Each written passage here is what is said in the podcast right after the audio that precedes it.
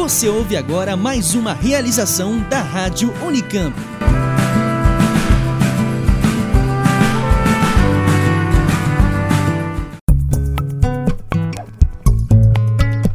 Começa agora Cá Entre Nós, um podcast sobre educação e inclusão. Uma produção do Laboratório de Estudos e Pesquisas em Ensino e Diferença da Faculdade de Educação da Unicamp.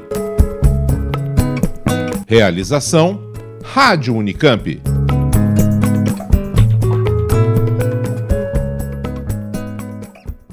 Olá, esse é o podcast Cá Entre Nós, produzido pelo LEPED, o Laboratório de Estudos e Pesquisas em Ensino e Diferença da Faculdade de Educação da Unicamp e pela Rádio Unicamp.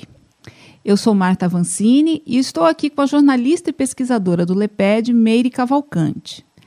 A Meire também é editora do site Inclusão Já, que reúne matérias, informações e documentos sobre o direito à educação inclusiva. Ela também é consultora de organismos internacionais, entre outras tantas coisas que ela faz. A Meire é uma grande ativista. A Meire uh, pesquisa um serviço que é fundamental para a inclusão educacional nas escolas brasileiras. É um serviço chamado AEE, Atendimento Educacional Especializado.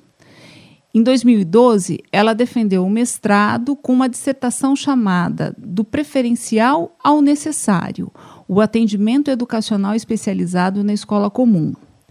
No doutorado, que está em andamento, a Meire continua pesquisando o AEE.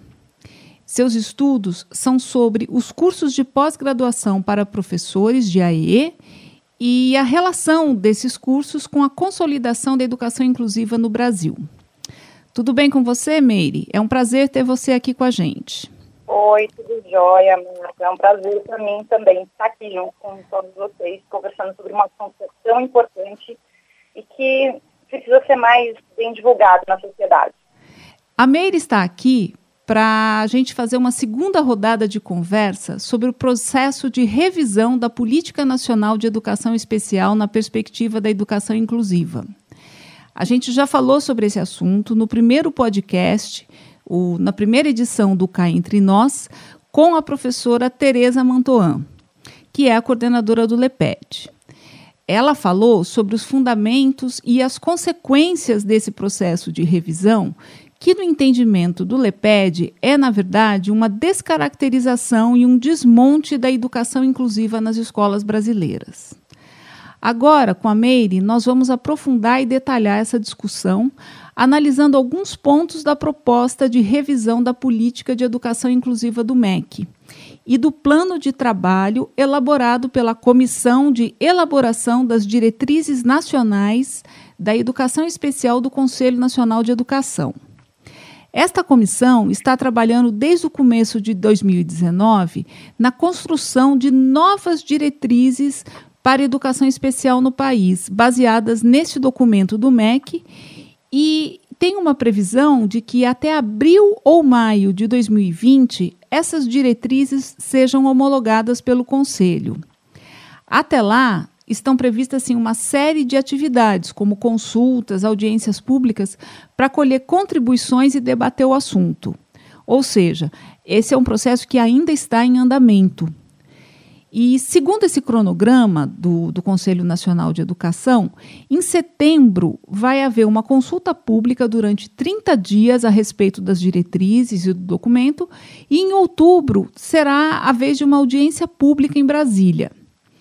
As contribuições, segundo o Conselho Nacional de Educação, serão sistematizadas até dezembro e, a partir de janeiro de 2020, começa a tramitação das diretrizes no Conselho Nacional de Educação. Quando elas forem aprovadas, elas passam a dar uma nova orientação à educação especial no país. E é justamente sobre isso que a gente vai conversar com a Meire, o a Meire Cavalcante. Então, eu gostaria de começar, Meire, uh, com, com, com um panorama, né? Eu gostaria que você traçasse para a gente um panorama desse debate, dessa discussão e apontasse quais são os principais pontos que estão em, em jogo, né? Quais são as principais mudanças que estão sendo previstas nesse documento do, do Ministério da Educação? Acontecendo agora, em 2019, é, reverbera uma ação que foi iniciada no governo anterior, que já era um governo ilegítimo. Né? Entendo. Então, agora a gente tem um governo eleito que dá continuidade a mudanças drásticas da política nacional de educação especial na perspectiva da educação inclusiva, mantendo a prática que este governo anterior teve de, de deixar ao largo os interessados, dentre eles o LEPED e outras entidades defensoras da inclusão, deixar essas entidades ao largo da discussão. Então, é, você colocou aí um pouquinho do resumo de qual é o cronograma que o governo federal está adotando por meio do Conselho Nacional de Educação para poder mudar a política. Né? Então, qual que é a estratégia desse pessoal? É fazer todas as reuniões, fazer todo o, trâmite, chamar uhum. especialistas, chamar entidades, né, que pensam como eles, evidentemente. Isso na, na parte fechada, privada, na escolha deles, o dedo deles. Eu, eu quero ouvir este porque este coaduna com o que eu quero modificar. Entendo. Então, a, por isso, o, o LEPED e muitas outras entidades estão fora dessa discussão, porque se a gente entra, a gente vai contestar, a gente vai apresentar dados científicos, pesquisas, né, números, e também todo o arcabouço de práticas e teorias que a gente já desenvolveu para a inclusão escolar como contraponto desse grande retrocesso que, que, que, o governo federal quer impor. Então, eles fazem essa, toda essa, essa encenação de, de um processo legítimo, né, por meio do, do conselho, só que podando a participação de quem está interessado. E depois eles vão lá e abrem uma consulta pública para dizer que todo mundo pode participar eles vão lá e abrem uma, uma audiência pública para dizer que todo mundo pode participar. Só que os documentos que vão nortear tanto a audiência pública como uma consulta pública, estes foram construídos pela caneta de quem quer retrocesso. Meire, é Meire, esses documentos eles estão circulando, eles são públicos?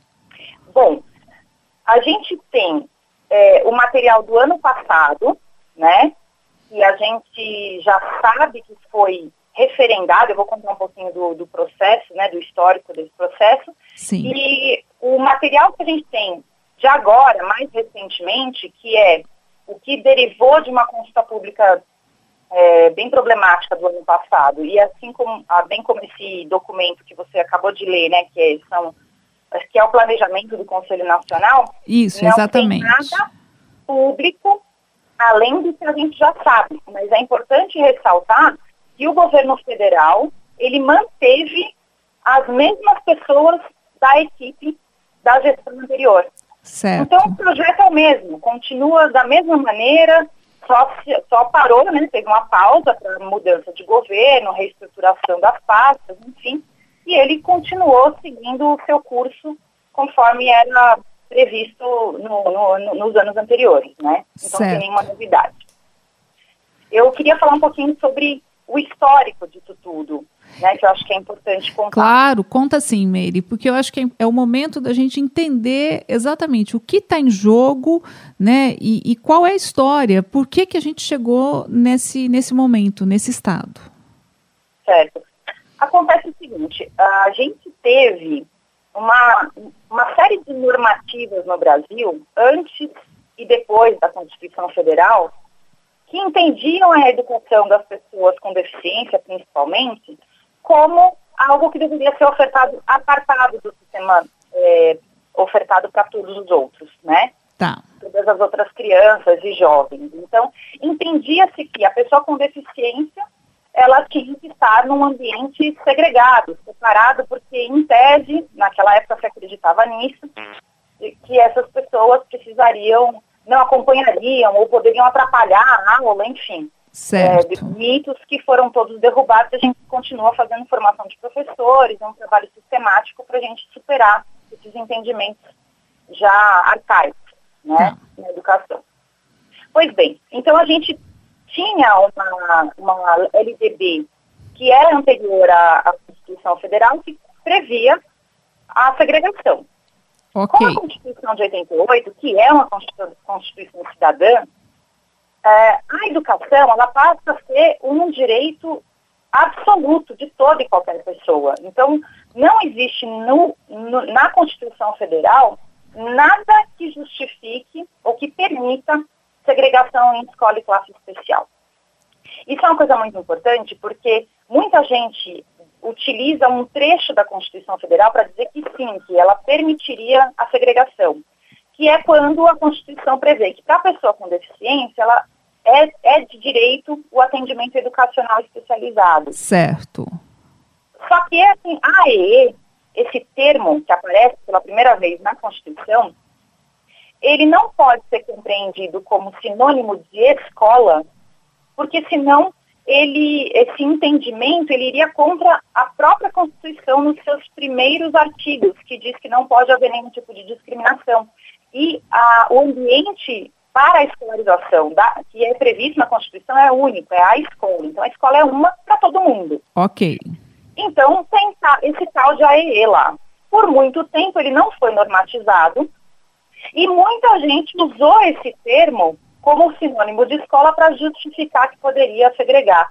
E nessa toada a gente teve aí uma, uma política nacional de educação especial nefasta, eu acho que é um dos textos mais preconceituosos do nosso marco é, documental, legal, enfim, né, da, da educação especial, porque ele é expresso em dizer que quando o sujeito não acompanha, quando ele não tem possibilidade, ele vai para a classe especial mesmo. De né? quando é esse documento, essa política mesmo? De 1994. Ok. Certo? A gente tem lá uma resolução de 2001 que também vai nesse sentido, né, de ela traz é, diretrizes e, e, fala sobre a expressa possibilidade de excluir. E a, lei, a LDB, que é a nossa Lei de Diretrizes e Bases da Educação Nacional, ela determina que a educação especial é uma modalidade. Ok. É, e entendeu-se por muito tempo que modalidade seria aonde eu matriculo o sujeito né? Sim. Então, o, o que, que acontece? A gente teve vários documentos depois da Constituição que não regulamentaram o que, que era o tal do AEE. Ok. Então, muito, por muito tempo, muita gente se valeu dessa falta de regulamentação para dizer que tudo bem segregado. Em 2009, finalmente, existe uma, uma resolução que regulamenta o atendimento educacional especializado. Ok. E que diz bem, bem assim, transparentemente, é um serviço que é direito do aluno, quando ele encontra uma barreira no ambiente escolar, né? ele é um serviço educacional e ele não pode substituir a escola. Ou ele complementa ou ele suplementa, mas jamais um aluno pode ser retirado do ambiente escolar ou do horário escolar para poder receber qualquer tipo de apoio, enfim. Né? E no caso do AEE, é um serviço educacional que identifica a barreira do ambiente escolar e cria um plano junto com toda a equipe para que essas barreiras elas sejam eliminadas. Quer dizer, o AE não é então uma sala para onde o aluno vai para ter aula. É não. não é isso, a ideia não é esta. Não, o atendimento educacional especializado ele existe para que, sendo um professor, que, que, que trabalha no UE, ele, por conhecer a natureza da escola, os processos pedagógicos, ele consegue identificar uh, qual é a barreira que aquele aluno encontra, se é barreira de comunicação, se é uma barreira Sei. física, se é uma barreira pedagógica, e aí ele cria plano e aciona pessoas para que essas barreiras sejam eliminadas. Então ele não dá aula de conteúdos escolares, ele não dá reforço escolar. Entendi. E ele vai se especializar em recursos. Então, é o professor que, se precisar fazer uma transcrição de um material ou ensinar um aluno a usar o braille ou é, é, identificar qual tecnologia assistiva e promover é, a tecnologia assistiva, criar os recursos é, para que o aluno possa usar um mouse adaptado, usar um computador que ele não, não pode pegar um lápis, por exemplo. Então, é um, é um serviço que não tem a ver com o ensino de conteúdos. E isso foi uma grande revolução, porque a educação especial, até então, Sei. era compreendida como aquele professor que se especializa na deficiência certo. e ele vai ensinar adaptando o currículo, mudando o currículo, fazendo atividades mais é, fáceis, é, mudando a forma de o material e, e, a forma que se, que se ensina de, de uma maneira bem diferente do que é a proposta dos demais. Isso é uma forma de exclusão. Certo. Então, a, essa educação especial, nesse entendimento antigo, tá. ela contribui para a manutenção da exclusão, porque você continua entendendo a deficiência certo. como incapacidade. Posto isso, o que, que acontece? A gente foi mudando a, a, o entendimento de educação especial, normatizamos o, o atendimento educacional especializado, começamos a fazer formação e se criou um corpo na escola, né, uma função nova para promover a inclusão. Tá. Só que isso gera muita resistência, Marta. Porque, Por quê? Ah, por, enfim, porque tem, eu acho que tem vários motivos aí para essa resistência acontecer. Um deles é esse lugar especial que muitos professores é, que insistem na exclusão educacional querem ocupar, de serem hoje especialistas na deficiência, eles que sabem sobre aquele aluno. Então, existe um lugar aí que se quer manter né, como um lugar profissional. Existe, existem muitas entidades que ganham dinheiro per capita para manter pessoas certo. em salas de escolas especiais. Né? São entidades que prestam esse serviço de, de, de, de, complementação, vamos dizer assim. Não, tem, tem entidades que não querem complementar, elas querem substituir, então elas querem receber não só a verba pública pela educação escolar, mas elas também querem receber a dupla matrícula para também prestar o AEE. Ou seja, o AEE é uma força motriz para inclusão. Então, em 2008, se criou um decreto para fazer a dupla matrícula. Ou seja, o Fundeb financia uma matrícula na escola comum e a outra matrícula no AEE, justamente para garantir que a, a, criança e o jovem estejam matriculadas na sala comum. E muitas entidades brigam, né? elas querem receber a dupla matrícula, excluindo o, o aluno numa escola especial. Então, existem tensões aí que são ideológicas, elas são políticas, elas são econômicas, né? E eu acho que isso tudo tem que ser levado em consideração para a gente compreender por que, que, tem tanta resistência de a gente me mexer na escola, né? E, e mudar esse, esse, essa compreensão super ultrapassada e equivocada de que a deficiência ela requer grande especialidade em deficiência, né? A gente precisa melhorar o ensino para todo mundo. E isso significa mexer profundamente na escola. E é por isso que o AE é um mobilizador e transformador nas escolas comuns. Tá? É, 2018, então, a, existe então uma proposta, acontece uma reunião em maio, e algumas entidades que são defensoras da, da inclusão escolar, elas são convidadas para participar dessa reunião que o Ministério da Educação pro, promoveu por meio da, da SECADI, né, que é a, a, agora extinta secretaria que cuidava desse tema.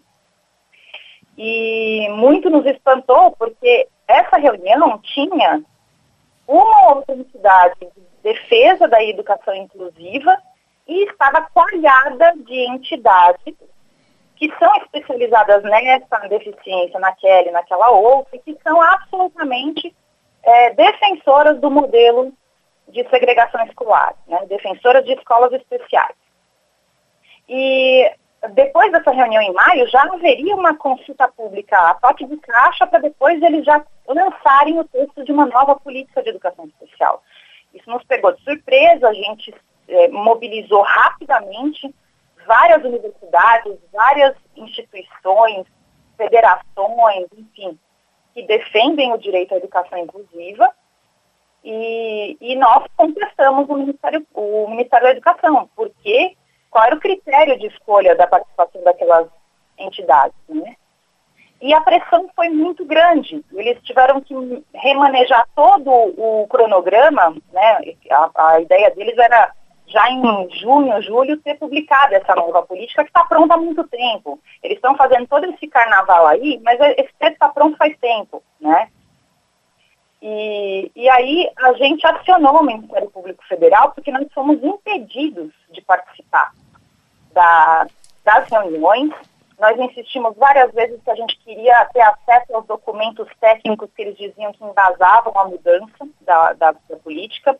O ministro pessoalmente recebeu um pedido nosso para que ele para que a gente tivesse acesso a esses documentos. A gente não conseguiu pela lei de acesso à informação, eles negaram em todas as instâncias, e a gente só conseguiu por meio do Ministério Público Federal ter acesso aos documentos que eles diziam que estavam embasando essa, essa mudança. No né? caso é o LEPED e outras organizações, entidades que se uniram para, enfim, entrar nesse debate, entrar nessa discussão. Exatamente. E todos alijados da possibilidade de participar dessas reuniões. E todos impedidos de acessar os documentos técnicos que eles afirmavam que embasava, embasavam essa mudança.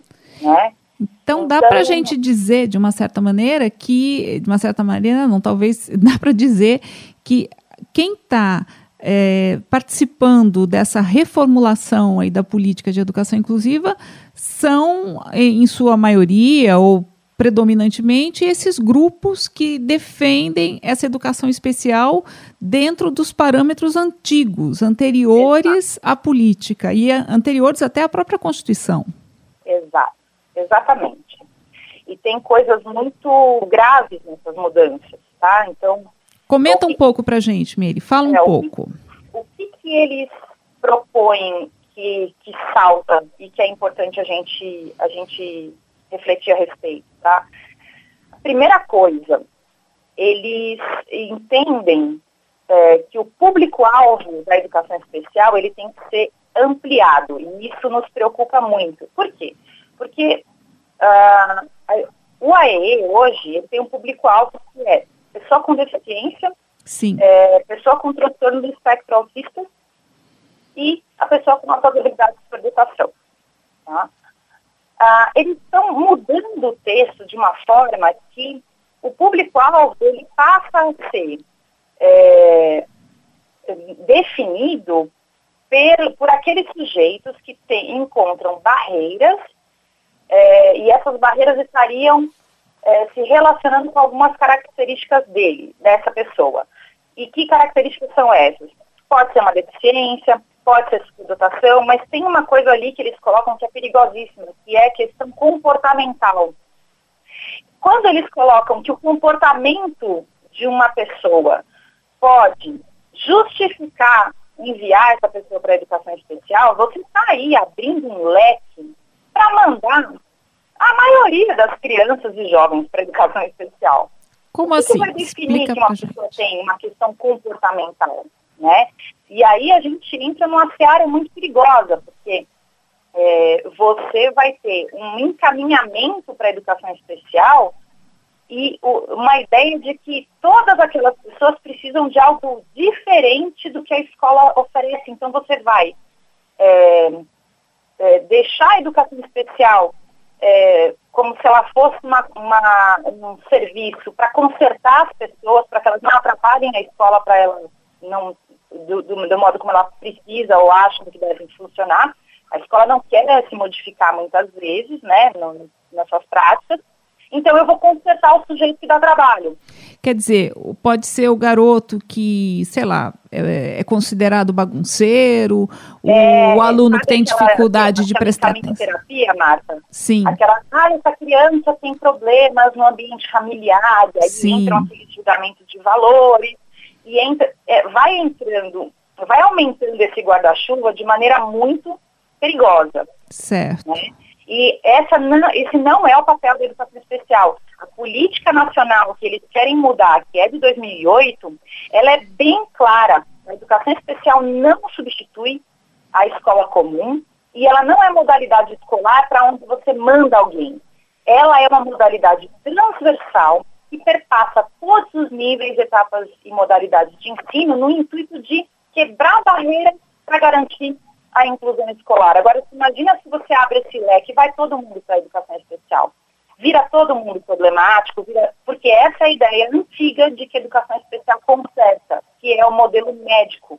da deficiência. Você tem que arrumar, dar uma consertadinha no sujeito, porque é ele que tem um problema, não é a escola que precisa se reinventar, se reorganizar. Tá? Isso é uma coisa bem problemática, né? Eles justificam também que a política nacional atual, que eles querem modificar, ela não estaria em conformidade com os, os marcos legais mais recentes, porque ela é de 2008, e depois dela veio a Lei Brasileira de Inclusão, enfim, algum, algum, houve a inserção de novos marcos legais. Acontece que a própria LBI, ela veta qualquer discriminação, então é uma balela dizer que a, a, política nacional hoje, ela está é, fora de alinhamento dos nossos marcos legais, da Constituição e a própria LBI. A LBI é uma sistematização de leis que já existiam e uma organização em um estatuto mas ela é constitucional.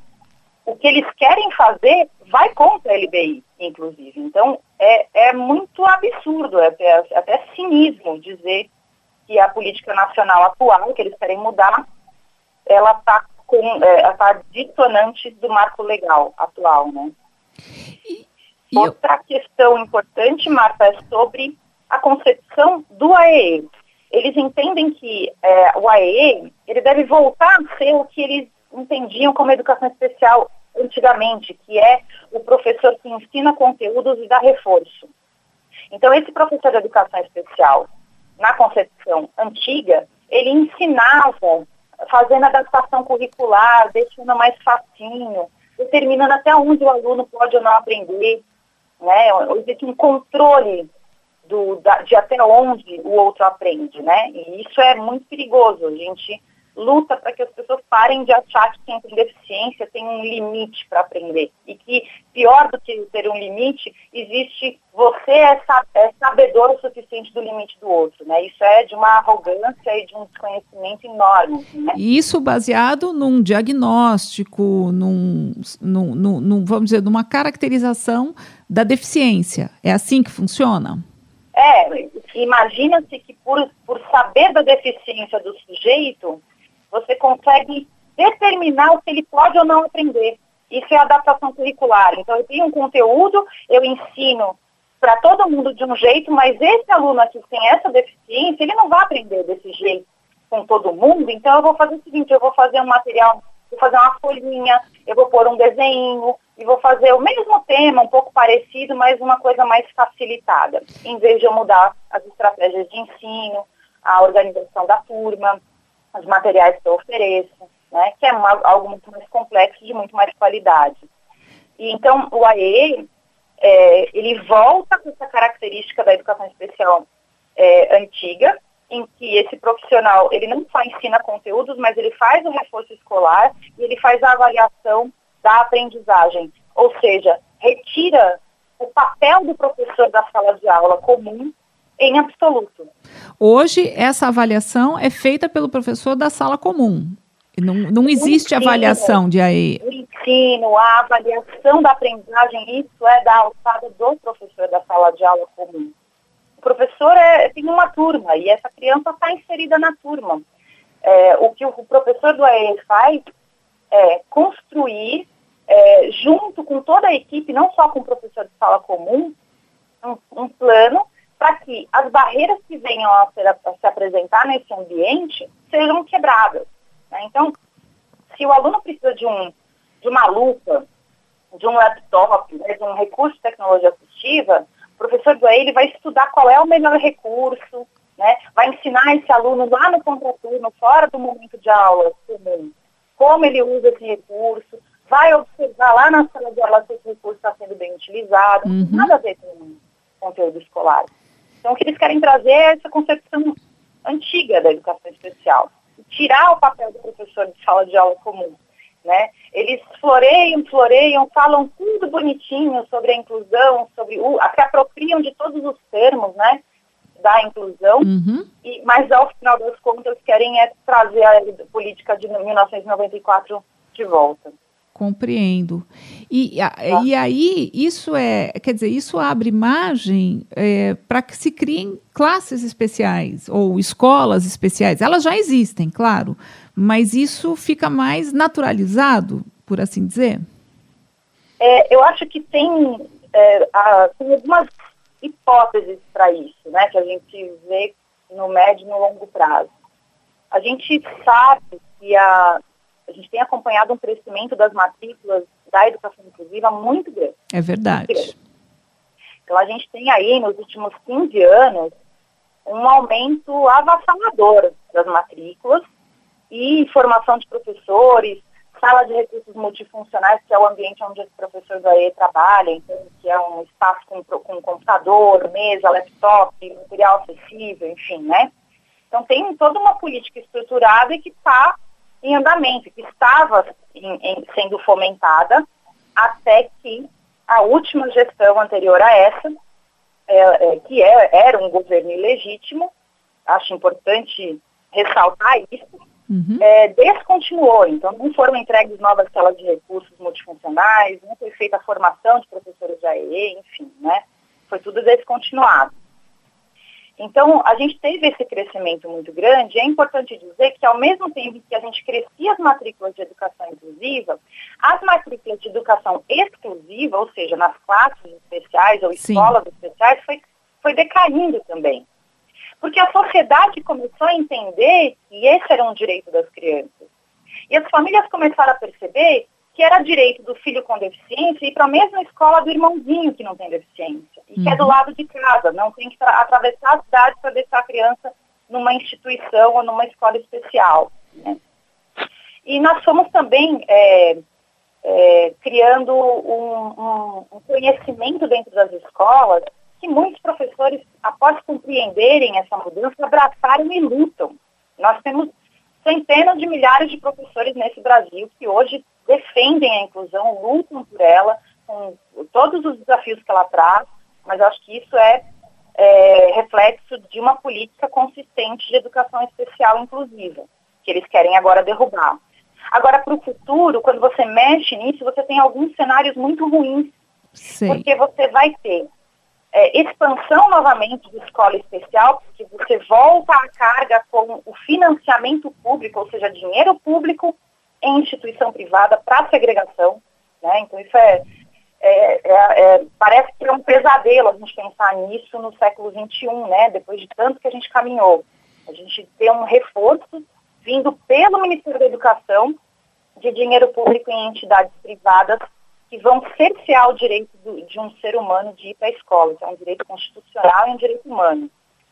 É, a gente tem um outro cenário também, que é concomitante, né, não se exclui, que vai ser a gente fortalecer esse papel do professor do AE como alguém que vira um agente de exclusão dentro da escola. Porque a partir do momento em que você tira do professor da sala de aula esse lugar de, de ensino, de avaliação, né, de pensar nas estratégias, você tira isso também do coordenador pedagógico e você joga esse trabalho de novo para esse profissional da educação especial, você não está fazendo nada mais, nada menos do que criando é, um sistema de exclusão dentro da escola comum.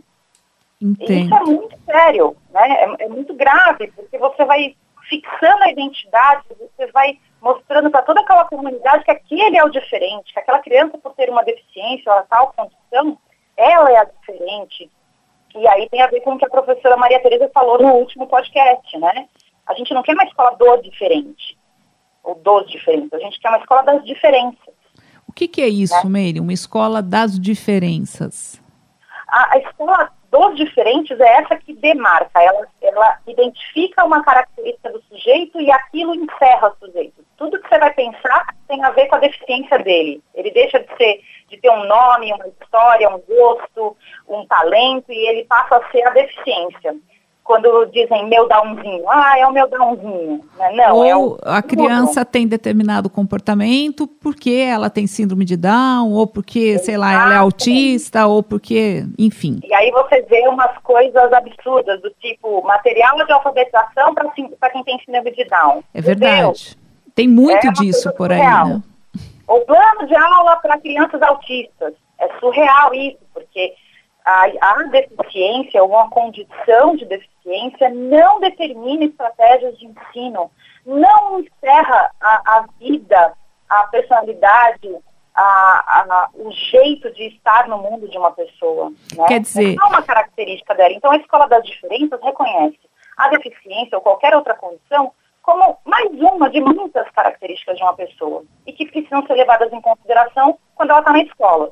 E a escola dos diferentes demarca o lugar do outro a partir de impressões externas e arbitrárias, porque elas são controladas não pelo sujeito, pelo modo dele existir, mas por alguém que se acha especialista naquela deficiência. É muito sério isso. E aí... E essa é a base teórica dessa educação especial que eles querem trazer de volta. E aí tá? a criança não tem a oportunidade de, sei lá, de mostrar, de se desenvolver, porque ela está ela tá dentro de um quadrado ali e é aquele conteúdo ministrado daquela maneira para ela, com aquela finalidade, e ela não tem oportunidade de estar tá junto com os outros e, e, e, desenvolver o, seu potencial aí de, enfim. Inclusive no encontro com o outro, né? Exatamente. Então o que, que nós estamos vendo? Uh, existe um movimento enorme, não só de voltar com esse professor especialista na deficiência, né, em, em barreira, para quebrar barreira, e também, ao largo disso, uma ideia de que toda criança com deficiência precisa de um cuidador pendurado para lá e para cá, onde não vai tem um cuidador atrás, enfim. É, essas concepções, elas trazem duas consequências. Um, elas mantêm a pessoa com deficiência prisioneira dessas questões identitárias. Elas Sim. não são pessoas, elas são ah, manifestações de uma deficiência. E dois, a gente coloca dentro da escola é, a pessoas, né, seja o professor do AE, seja o, o cuidador, nessa concepção de, de, deficiência como incapacidade, e acaba gerando exclusão dentro desses ambientes. Isso é muito sério, porque volta a essa ideia equivocada da, da incapacidade, né? Ele, eu já acompanhei vários casos em que a criança chega a pedir, eu não quero o cuidador. Sei porque eu tenho vergonha, que só eu tenho. Enfim, é uma coisa cruel, né? Compreendo. E aí é esse o cenário que eu acho que a gente pode ter pela frente aí se esse processo avançar. Agora, existe alguma margem ainda de discussão, de debate? Como é que você vê essas possibilidades aí para frente? Acho que é, a sociedade mobilizada ela tem muito poder, né? E a gente conseguiu se mobilizar o ano passado para barrar, pelo menos a gente entender o que estava acontecendo.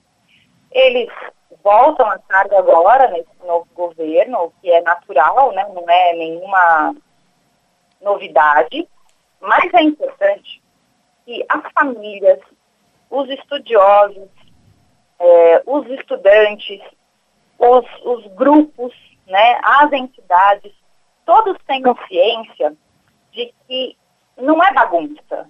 Existe lei no Brasil. E existe uma lei que se chama Constituição Federal que não permite a gente continuar achando natural segregar pessoas.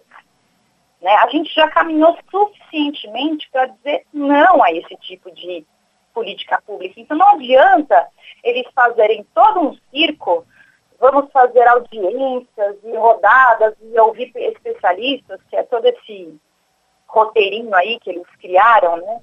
Claro, sem chamar os opositores a essa ideia uhum. arcaica, não adianta eles fazerem isso, porque ao, ao final das contas, qualquer publicação que seja inconstitucional, que fira a Lei Brasileira de Inclusão, que fira a Constituição Federal, vai ser contestada. Isso é, e isso a gente precisa ter em mente, a gente não pode é, achar que um governo, por estar no governo, ele está acima da lei. Né? Não está.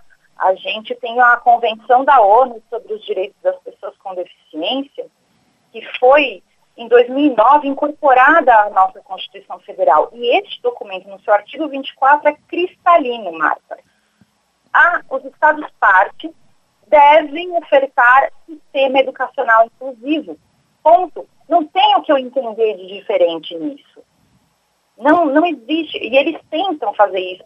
Inclusive, quando eu tive acesso ao material que eles não queriam nos, nos fornecer, que eram essas consultorias, eu fiquei estarrecida, porque em alguns daqueles produtos que foram pagos com verba pública, estava é, escrito que sistema educacional inclusivo comportaria inclusive sala e escola especial. Em que mundo quem escreve isso vive? E eu também fiquei muito é, chocada de ver que, que, muitos dos autores que escreveram sobre o atendimento educacional especializado sequer compreendem o atendimento educacional especializado ou deturpam, inclusive, o sentido dele. Porque tem coisas ali escritas que são surreais. Não está escrito em lugar nenhum que é aquilo, é não, não, não tem pesquisa que embase aquilo. Então é um monte de coisa, muitas vezes no achismo escrita e que, e que foi usado, inclusive, para dizer que teve um estudo para basear a mudança da política. Né? Então, é, a gente vai seguir é, acompanhando o que está acontecendo, nos manifestando junto ao Ministério Público Federal. E aí é uma parte importante, no ano passado, o Ministério Público Federal ele entrou na discussão. Certo. Que a gente fez uma mobilização, nós criamos um documento técnico pelo LEPED em maio, ele circulou pra, em vários lugares e também chegou à Procuradoria dos Direitos do Cidadão. Então foi aberto um inquérito para acompanhar, e esse inquérito está em andamento. Então é importante o Ministério da Educação não se esquecer que o MPF, no fim do ano passado, é, ele escreveu, né, enviou para o ministro uma recomendação de que não procedesse nenhuma mudança na política que fosse ferir marcos legais. Então, é, se eles forem dar cabo do que eles querem fazer nessa mudança, eles vão ferir marcos legais, porque a educação especial substitutiva, né, a segregação escolar, é uma imoralidade, uma inconstitucionalidade que a gente já deveria ter superado, inclusive. Né? A gente precisa caminhar nesse sentido. A gente precisa abrir a escola para todos e melhorar a qualidade do ensino para todas as crianças, tenham elas ou não deficiência ou qualquer outra condição. Quer dizer, tem que ter uma abertura aí para uma, uma grande mudança dentro da escola, de, de, compreensão mesmo de como a escola funciona nessa perspectiva da diferença, né? De que não necessariamente o diferente é o menino com deficiência, é o menino que tem síndrome de Down, é o, enfim, ou o autista, né? É, é, é abrir um pouco e entender o processo de uma outra maneira. É isso que está em questão, né, Meire? Perfeitamente, porque a diferença ela não é intrínseca a quem tem uma deficiência ou qualquer outra característica. Ela, a diferença é algo humana, né? É, ela é algo humano. Então, todos nós temos diferenças e a gente se diferencia de nós mesmos a cada segundo. É verdade. É, depois dessa nossa conversa aqui, Marta, a gente não vai ser mais a mesma. É verdade. Né? E a gente está o tempo todo se diferenciando de nós mesmos. Então, as diferenças, elas não são apreensíveis, elas não são capturáveis e muito menos categorizáveis. Por isso que não, que o diferente nunca vai ser este ou aquele menino com essa tal deficiência. A gente não trabalha com o diferente. A gente trabalha com a diferença. E quando a escola compreende a diferença como algo rico e como um valor importante de todos os alunos, ela vai ensinar de acordo com o caminhar de cada um, respeitando o que cada um é.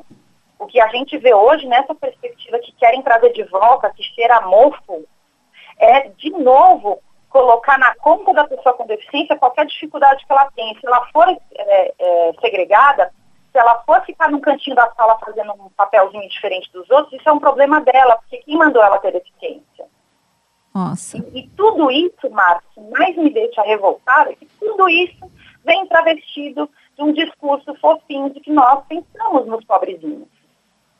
Tá. E a pessoa com deficiência não tem que ser um modelo de superação, ela não é um anjo que caiu do céu e veio ensinar nada para ninguém. A pessoa com deficiência é uma pessoa como qualquer outra é um cidadão, tem defeitos, tem qualidades, tem direitos, tem deveres e, diante de uma barreira, pode ter um auxílio, pode ter uma tecnologia assistiva e só. Como qualquer então, um de nós, né? Exatamente. Porque a diferença é para todo mundo. Ela está acontecendo comigo, com você, com quem está nos ouvindo agora. Como é que é possível alguém dizer que uma característica define alguém? Isso é, isso é até parece maluco pensar, né? Se a gente for pensar todas as pessoas com uma mesma característica serão iguais. Né? A igualdade nesse sentido, né, de que as pessoas são, são iguais em razão de uma característica, ela é uma cilada muito perigosa, porque ela exclui as pessoas. Né?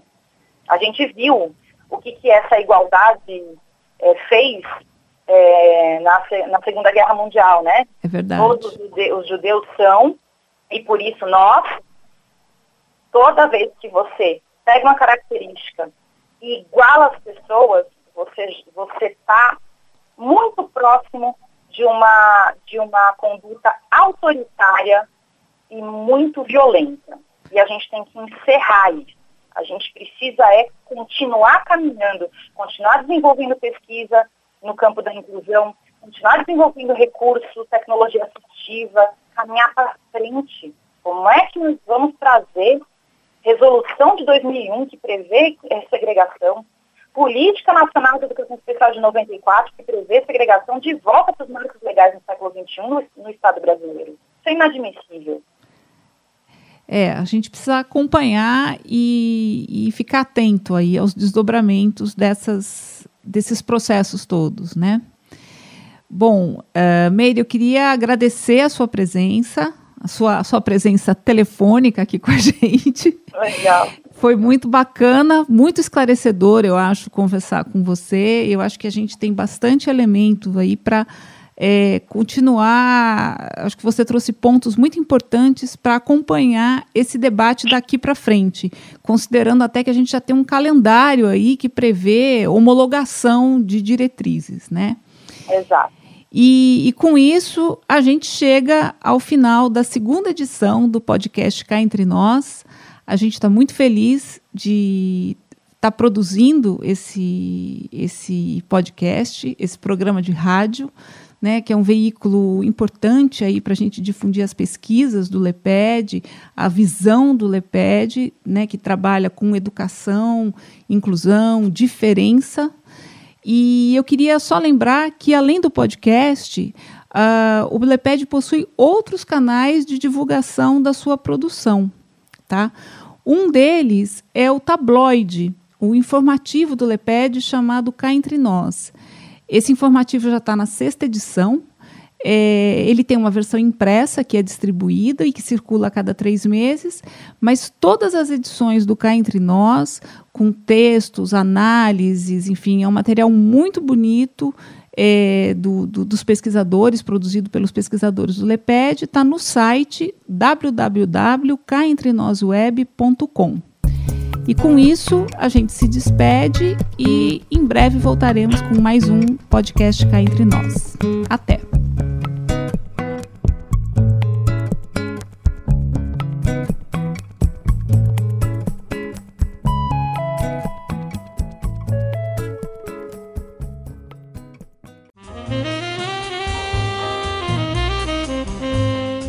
Você está ouvindo a Rádio Unicamp música e informação de qualidade.